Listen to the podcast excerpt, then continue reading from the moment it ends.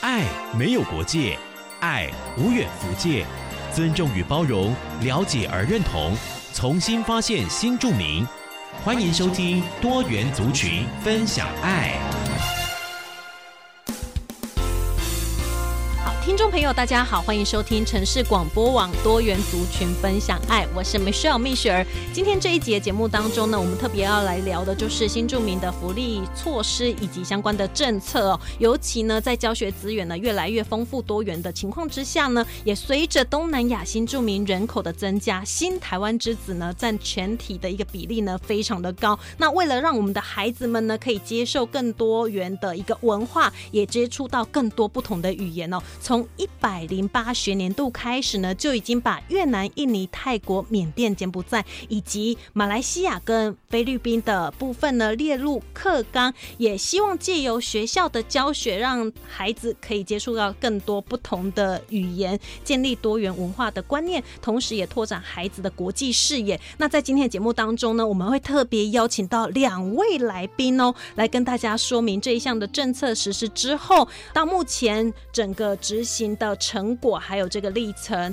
所以呢，我们特别邀请到的呢，分别是来自台中教育大学新著名语文课程整合推动资源中心的专员是杜丽珍，她同时也是马来西亚的新著名。那另外呢，我们也邀请到这是来自台北市滨江国小的吴胜学校长哈，呃，借由校长的一个办学经验呢，也可以在节目当中呢提供给大家更多的资讯。当然呢，现阶段在这个呃节目的一开场呢，我们的校长已经来到我们的播音室哈，呃，蜜雪好，各位听众朋友，大家好。呃，请问一下校长，滨江国小目前是有几个班级？然后学校目前有多少学生？目前全校二十四班，每个年级四个班级，哦，那教学的人数大概是大概国小部会有将近七百位小朋友。七百位小朋友啊，所以算是一个中型的学校哦。对，在台北市算中小型、哦中型学校，而且孩子们都称呼你一声校长爸 爸，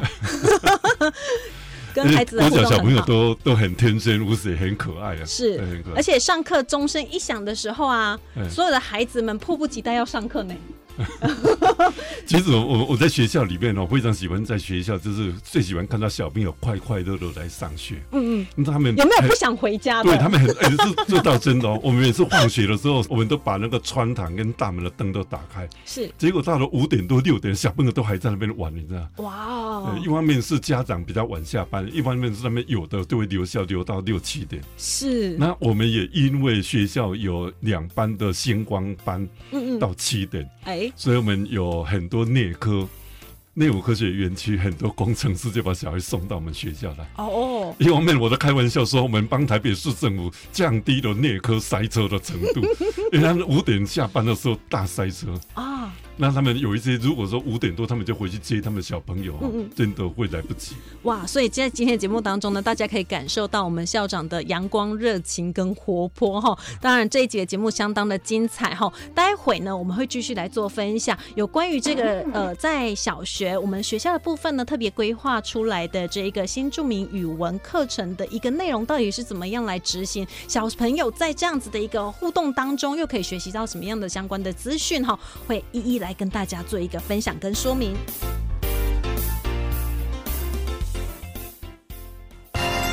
爱没有国界，爱无远弗届，尊重与包容，了解而认同，重新发现新著名。欢迎收听多元族群分享爱。欢迎所有的好朋友呢，持续锁定收听多元族群分享爱，我是 Michelle。今天在这一节节目当中呢，非常开心，我们邀请到两位好朋友，针对呢一零八课纲，也就是呢在新课纲上路之后的这几年呢，对于国小的教育内容还有学生到底有什么样的一个影响？其中呢，我们知道的就是在一零八课纲的部分，国小新增了新著名语言课程，也就是呢，学生可以依照自己的需求做一些选择。特别邀请到这是来自国立台中教育大学新著名语文课程整合推动资源中心的专员，他是来自马来西亚的杜丽珍。Hello，丽珍你好。听众朋友，大家好，Michelle 好，吴校长好，我们同时呢，在今天节目现场呢，也有一位是来自台北的好朋友，这是滨江国小吴胜学吴校长，校长好。各位听众，还有米歇尔，还有丽珍，大家好。今天邀请到两位哈，我们就要好好来聊一聊，就是现在小学生呢开始学习了新的语言的部分哈。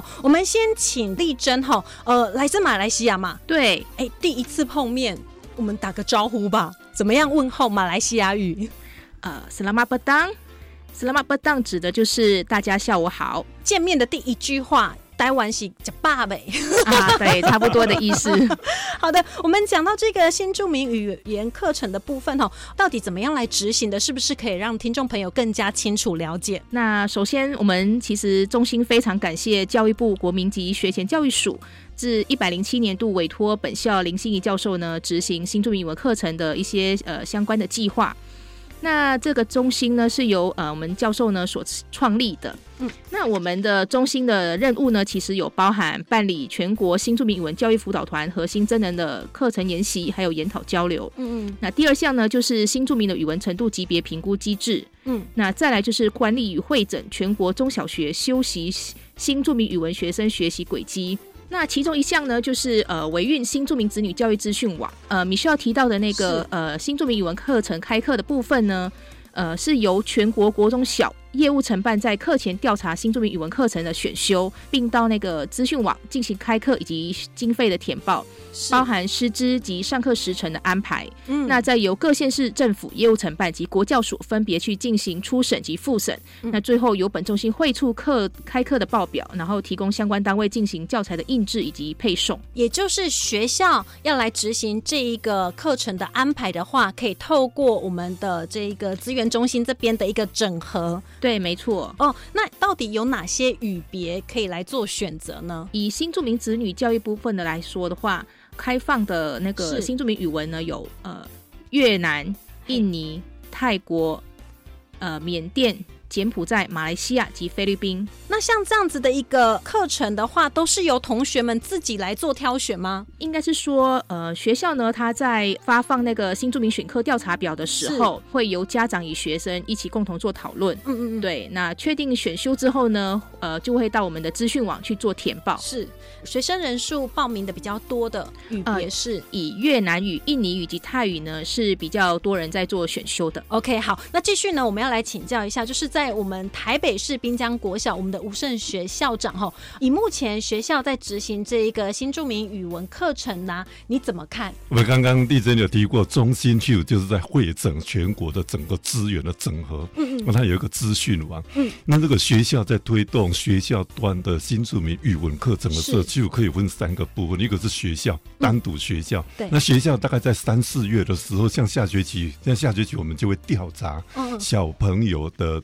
志愿意愿，是我们有一张本土语哦本土语的调查表，里面包括闽南语、客家语、原住民语、新住民语，七国都在里面。哦，所以新著名语的话，就是含在本来土语自东南亚国家的七国对语对言这对，样七子。国也跟听众朋友说明一下，我们早期有国语课，嗯现在的一零八课纲已经把它变成语文课程。那语文课程就包含国语、嗯英文跟我们本土语。是，那本土语一个礼拜有一节课，嘿，那我们会调查学生的意愿，只要学生有选修这七国哪一国有够到这个对的，学校就会开课，哦，就会开课。那开课就要上我们资讯网里面去登录，中心这边就会整合，包括要给学校多少经费资源嗯，包括教科书的书背诵哎。等等，就都会有一个整合。那以目前滨江国小的现况来说，已经开设成功的有哪几个语言？我们现在有越南语、嘿，泰语跟马来西亚。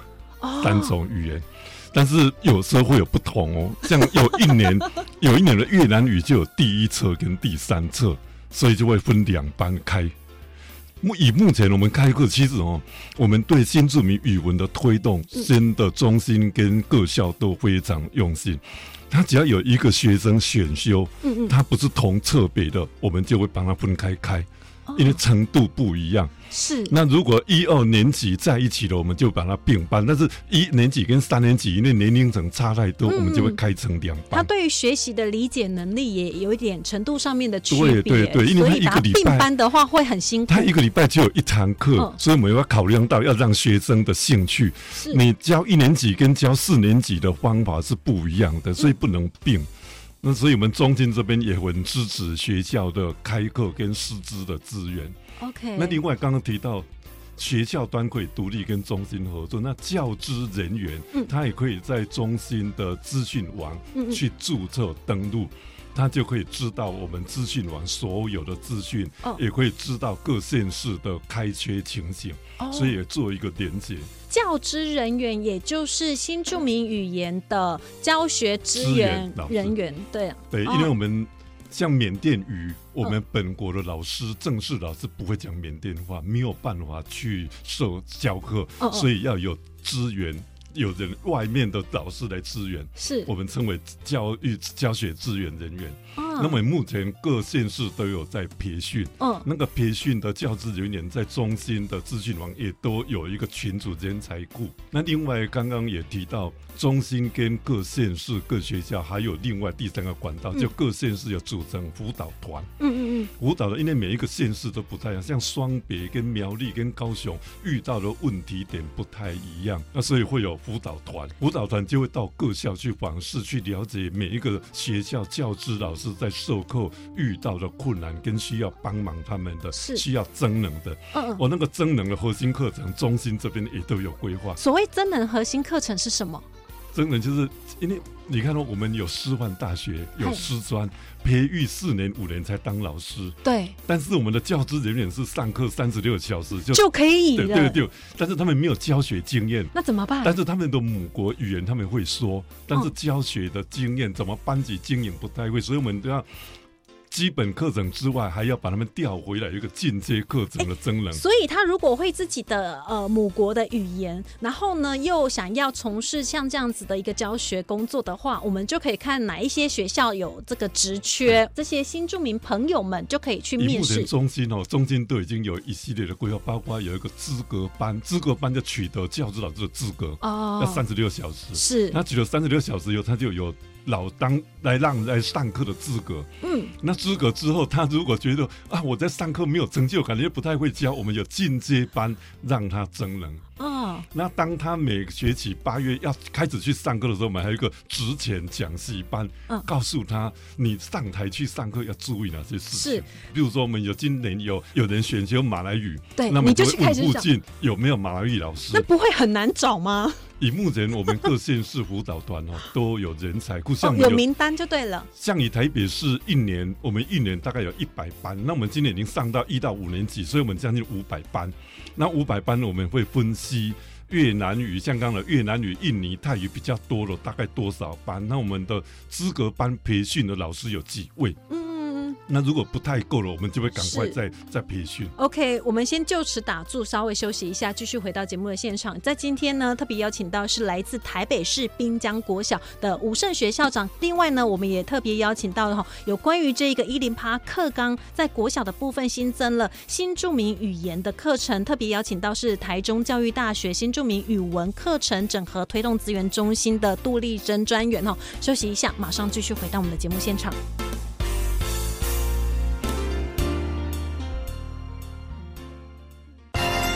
爱没有国界，爱无远弗届，尊重与包容，了解而认同，重新发现新著名。欢迎收听多元族群分享爱。在今天节目当中呢，特别聊到吼，我们在小学的部分呢，有特别新增了一个叫做是新著名语言的课程。今天在节目当中呢，我们特别邀请到是来自台中教育大学，也是马来西亚的好朋友，她是杜丽珍哈。一开始有特别提到，目前呢开设的这个班别，我们的语文类别有七个国家，对不对？对，有七个国家，嗯嗯那七个国家就是越、印、泰、缅、柬、马、非。哦，那这些师资都相当的充足吗？以执行的这一个呃状况来看的话，呃，到目前为止也是五六年的时间了嘛，哈、嗯截至一百一十二年度的话，我们已经培训的教学资源人员的话，人数大约有三千多人了。培训的师资确实是蛮多的，但是当中我们还是有遇到一些困难点，哎，呃，譬如说，呃，像泰语，嗯嗯，它的开班数越来越多，但是呢，我们泰语的老师目前其实有点不足。哎，到底为什么有一些语言啊，就是可能在一两年后，你会发现说明显成长了，很多人对于这一个国家好像充满好奇，想要来学习，对不对？有没有发现，在老师教课的过程当中，跟同学产生什么样的火花？要不然为什么大家就是会选择泰国呢？嗯其嗯，实其实泰语哈比较特别哦，哎台北是有分析过，是我们本来都以为说选秀新住民语都是新二代，就是他的妈妈是越南人，他就选修越南语，是，大部分是跟这个是雷同的。哎但是泰语很奇怪，是泰语纯台湾人不是纯台湾人选修泰语的很多，啊，所以有我们问在过讲这说些同学为什么要选泰语我们不知道吗？什么原因？可能是跟他爸爸，还是他们去泰国旅游或经商有关。啊那泰语会比较开课越来越多，那泰语的老师会比较缺。我我们有分析过，有一个原因。哎，我们听众朋友不知道知不知道，我们这现在在推新著名语文有编教科书。每一种语言从一年级到国中三年级、九年级，嗯那每一个年级有两册，所以你看到一个语言就有十八册，那有七种语言，所以总共有一百二十六册，是，但有教科书在上的，哎。所以所以这个是很完整的一个课程规划。所以新著名语文课程的话，就是要训练学生的听说读写。对，听说读者还有文化，所以他说语文不是语言哦，语文是含语言跟文化，哦，他不是光要学习怎么说、怎么看对对他的文字还，有多元文化的认识跟欣赏。嗯那刚刚讲到泰语，泰语老师会缺另外一个原因是，我们有发现到教科书里面泰语比较难。真的，七国里面泰语那时候在编的时候是，他们真的会慢慢发现泰语有一点难，嗯，有一点难，所以所以这个是原因。所以最近有有在提到说泰语要不要教科书，要不要在高测别的地方，要不要稍微降低它的难度，可能还会在整编呢、嗯哦，对耶。所以透过学生的学习的过程当中，来，我们这个丽珍是不是有要补充的地方？那谢谢盛学校长。那刚刚盛学校长有提到说，呃，对，目前我们在分析的过程中也有发现一个蛮有趣的状况，就是以往我们开设这个课程是希望呃新住民二代他们可以了解自己的母语，但是近近两年我们会发现说，诶，其实选修的很大部分，呃，应该是说呃本土本土的子女选修的人数一直在增加，嗯嗯，再来就是呃，刚刚有提到，就是越印泰的人数增加的一个原因，就是他们的我们其实之前有跟小朋友有稍微聊过，哦哦，那就是他们的父母亲会倾向，因为在越印泰呃做生意，是所以可能是越商、印商、哦或者是泰商，嗯嗯，所以以他们会呃希望他们的孩子可以把越印泰这三三个部分，然后可以学好，哦哦。对他们觉得这三个国家是未来是有发展性的。是，所以呃，学生来选择这样子的课程的话，就是每一位只能选一种语文。就是在在四月会调查明年的嘛，嗯、一年选修一种语言，是但是他最少要这一年都不能不要换。所以等于说，他一年级的时候，我可以选择泰国的；对，二年级我想我要学选闽习南语也可以，也可以啊，三年级呢我，要选客家语，我要选缅甸语都可以。哦，一年就是一种语对言，。但是我们是鼓励孩子，如果对哪一种语文有兴趣，是就持续的学。嗯所以现在已经有一些孩子啊，像越南或者印尼语，有一些孩子从第一册嗯，就从一年级开始学，学到现在已经四年级了。是那四年级就到第七册了。啊，哇，到第七册以后，所以这些会中不会间难度又更高啊对？对对，因为他有兴趣，而且他才会对所谓第二外语。那嗯是所以中间现在对他们已经有做一个叫级别评估，为什么？哦因为有有一些孩子他的能力很强，嗯啊，他进来已经很强，就不一定要从第一册开始哎学。所以像呃吴校长，你刚才特别提到的哈，他从小学一年级到四年级接触的都是同一种的语语文，言对不对？对对那他在学习的过程当中，我们现在也发现到，哇，这个孩子不得了了，对已经有一某一种的程度表现以上了哈。那怎么样来评量他的这个能力呢？或者是他的级别是怎因么样？为刚刚有跟听众朋友提到哈，是因为他这个是一个礼拜才一堂课，啊，啊，那才很一堂有课限呢所。以可以各位听众可以想象一下，我这一堂课上完四十分钟，放了一个礼拜下来，可以忘掉百分之有百分之七八十都还给老师了，哦，对不对？所以我们、您这还客我们气的了评呢。量不会像大家印象当中的一样，说用纸笔测验、是期中考、期末考，不会。那那是要都怎会么用样？形成性的评量，平常就会用游戏式的来测验小朋友哦到底学多少，鼓励小朋友对这个不同的尝试语文的学习、语言的学习有兴趣比较重要。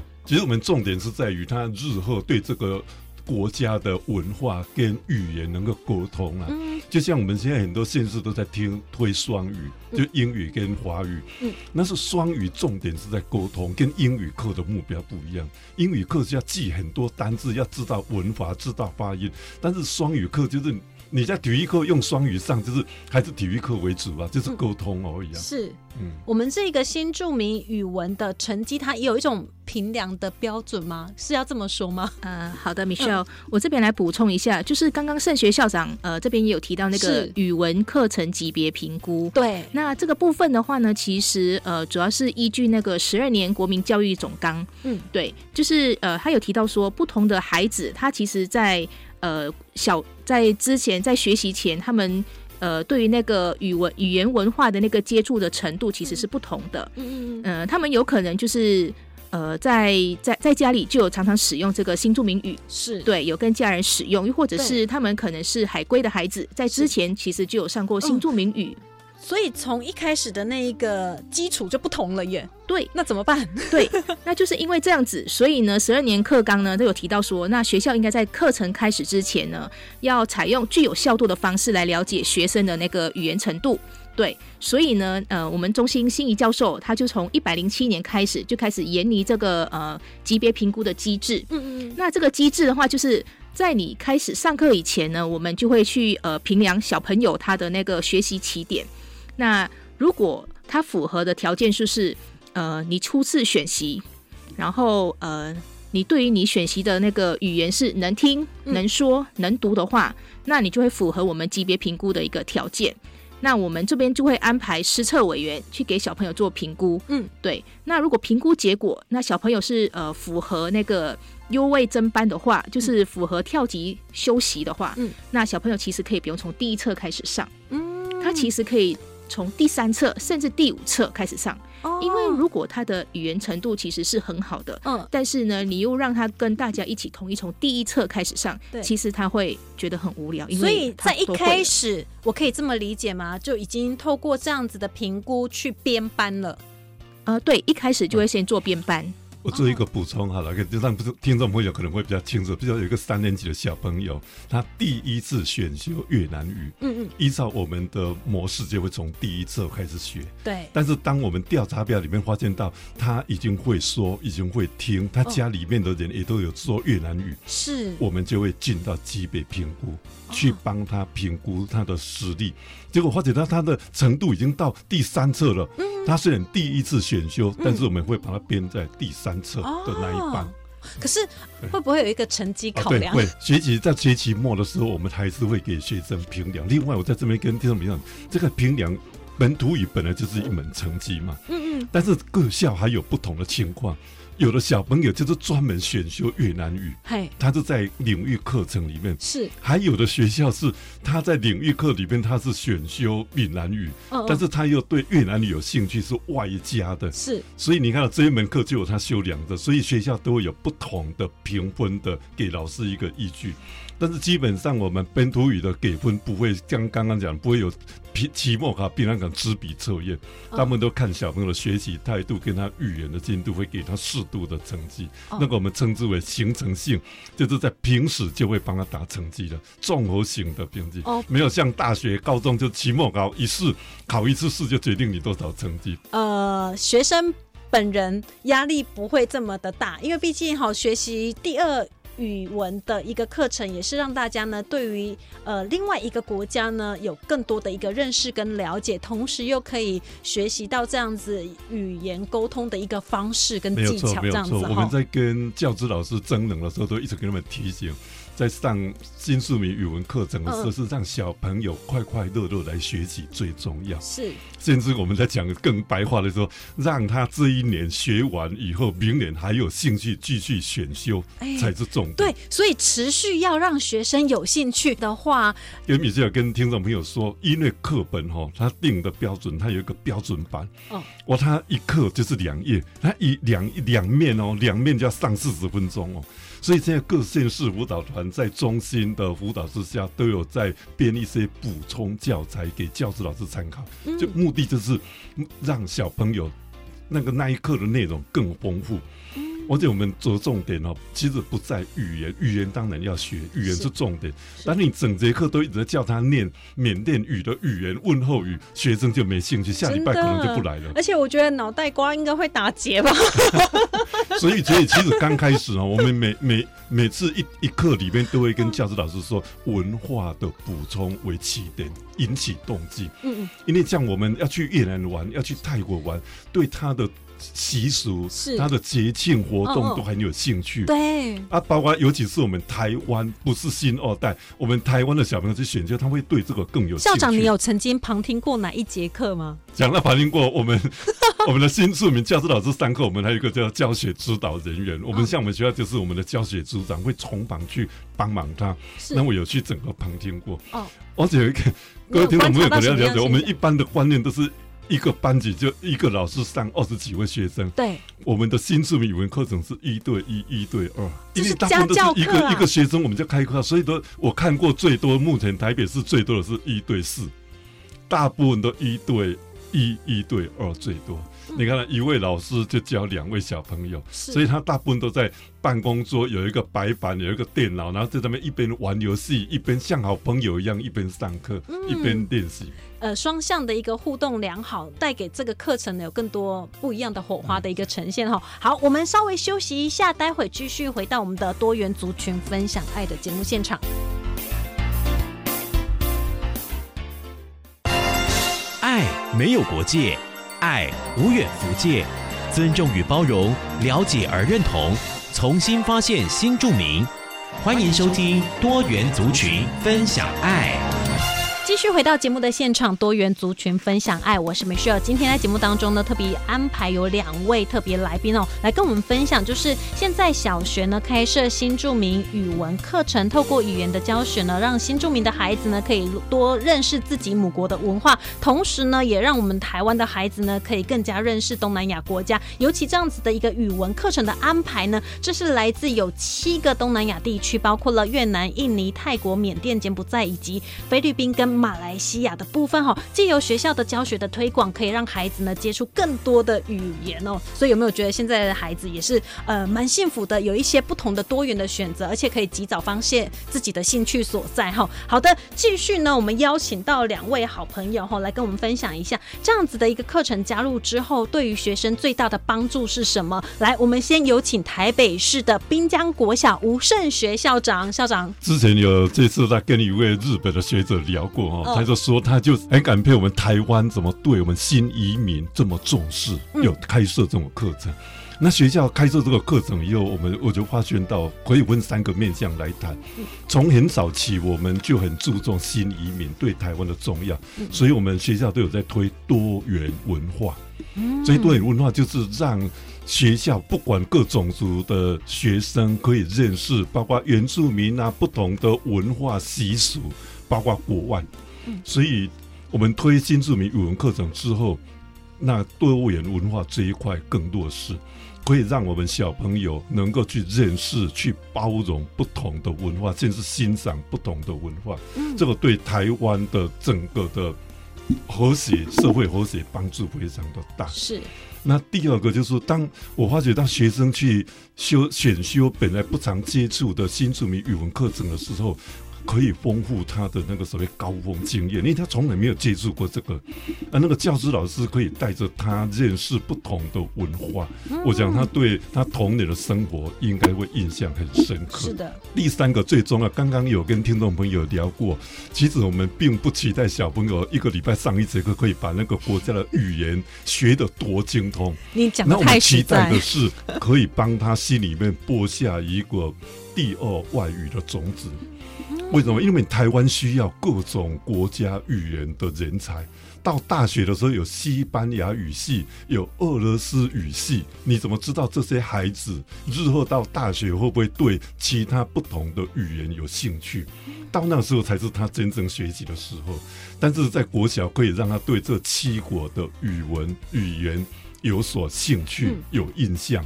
那当也有时候为国家培养一个外交人才也不一哇，定真的要给校长吼鼓鼓掌 吼，感受到校长对于呃办学的一个用心跟认真这样子，同时呢也带给学生呢有不同的一个启发哈，在课程编排上面，我想这是老师或校长最最期待可以看到的一个成果这样嗯子。哎、请问校长，你从事教职工作多久时间？他今年已经满四十二年了。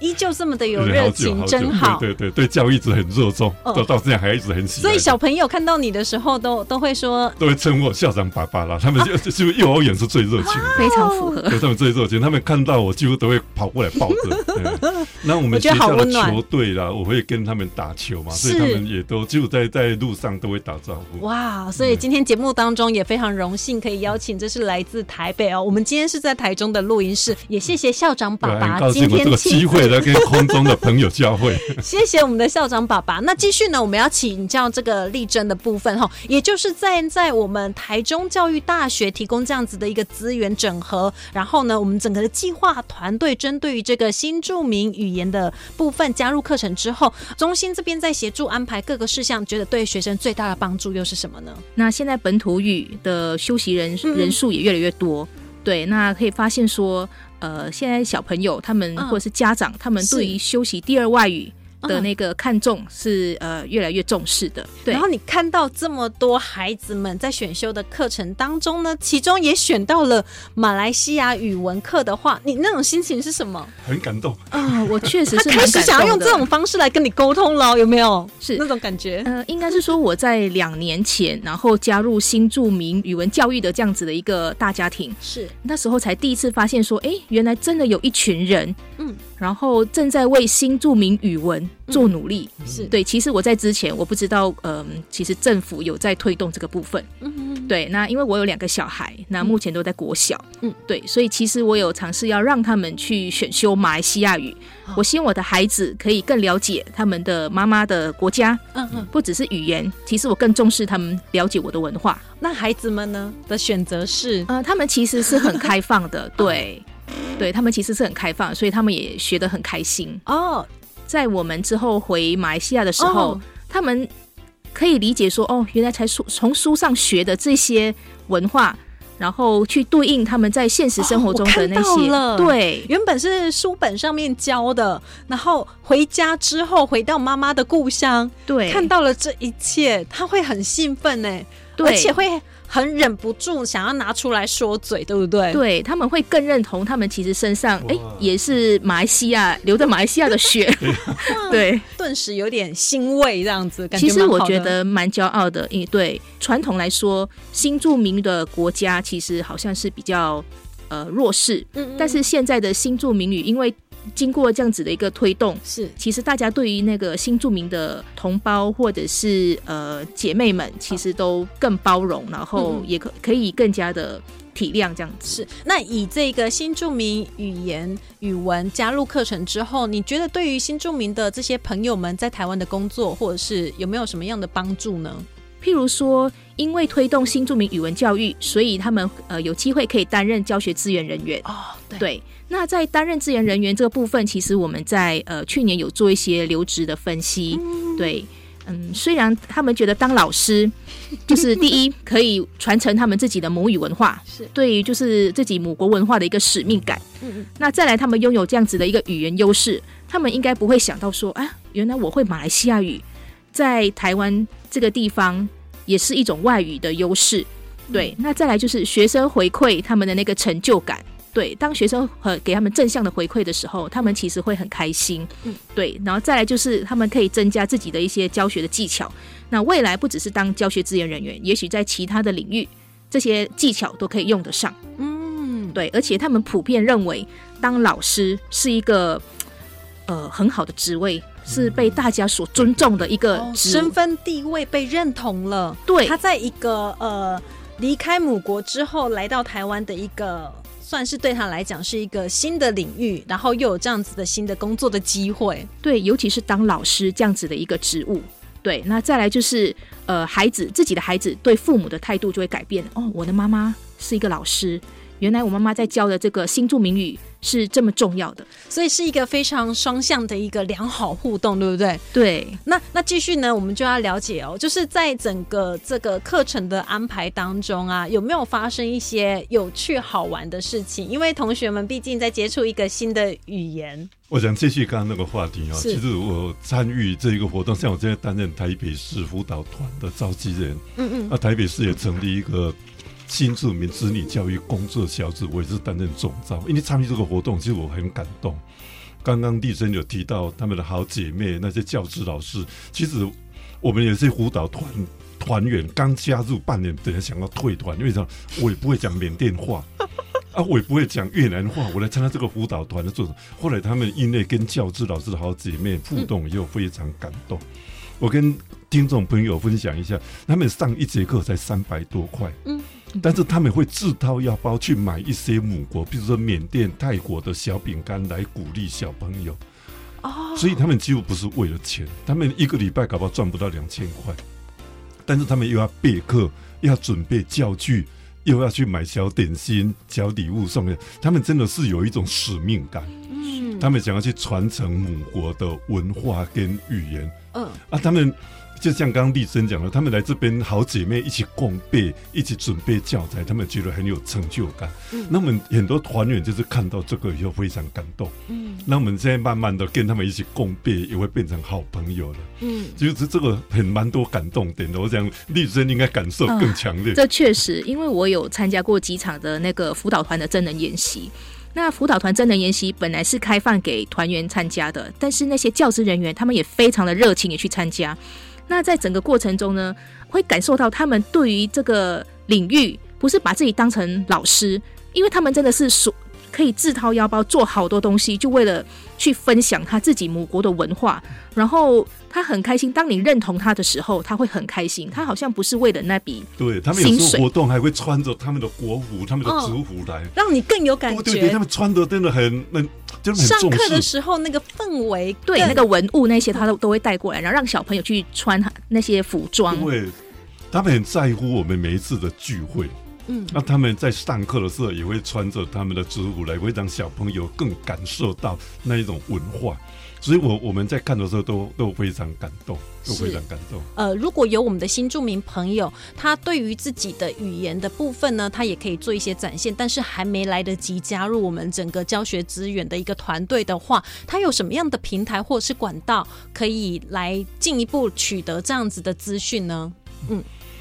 我们新住民的朋友，或者你周遭，我想很多听众朋友，你的周遭应该都有很多我们所谓新住民、新移民，其实那一些都是我们台湾的一份子。我讲我们台湾已经有这种氛围，都很接受他们、包容他们，甚至感激他们对台湾的投入跟贡献。嗯嗯，那如果你周遭有一些新住民的朋友对担任教职老师有兴趣，是可以请他跟各县市的辅导团，或者跟宗教大的资源的那个资讯网是，上面都有相关的讯息。他们要先接受报名，接受各县市会办理三十六小时的资格班培训，嗯大概五个礼拜。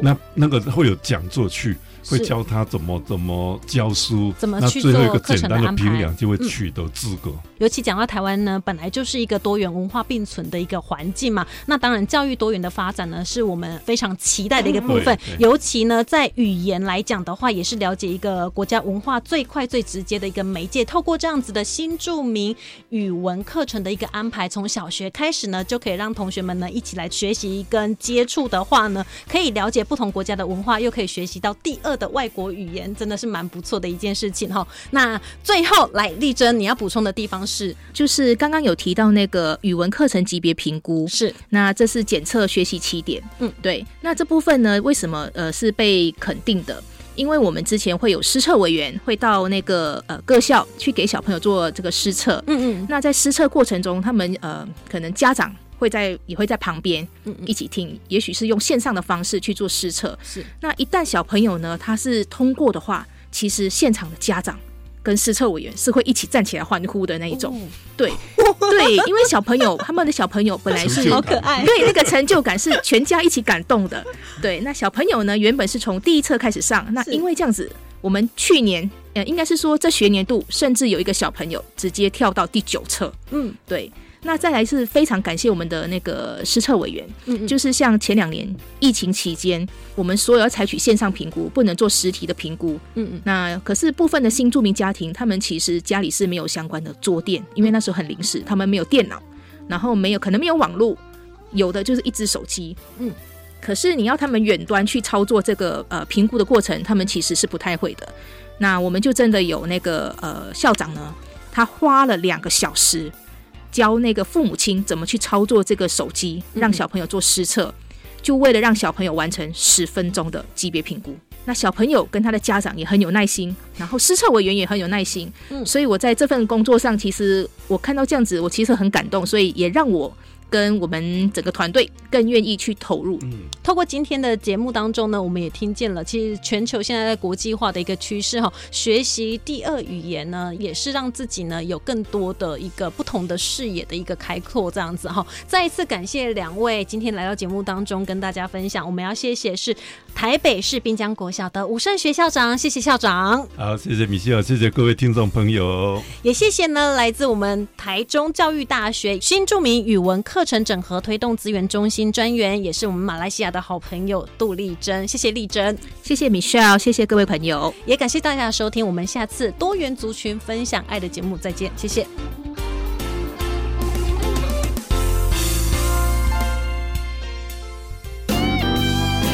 关怀让爱更宽广，多元族群分享爱，新著名发展基金让爱没有距离。以上广告由新著名发展基金补助播出。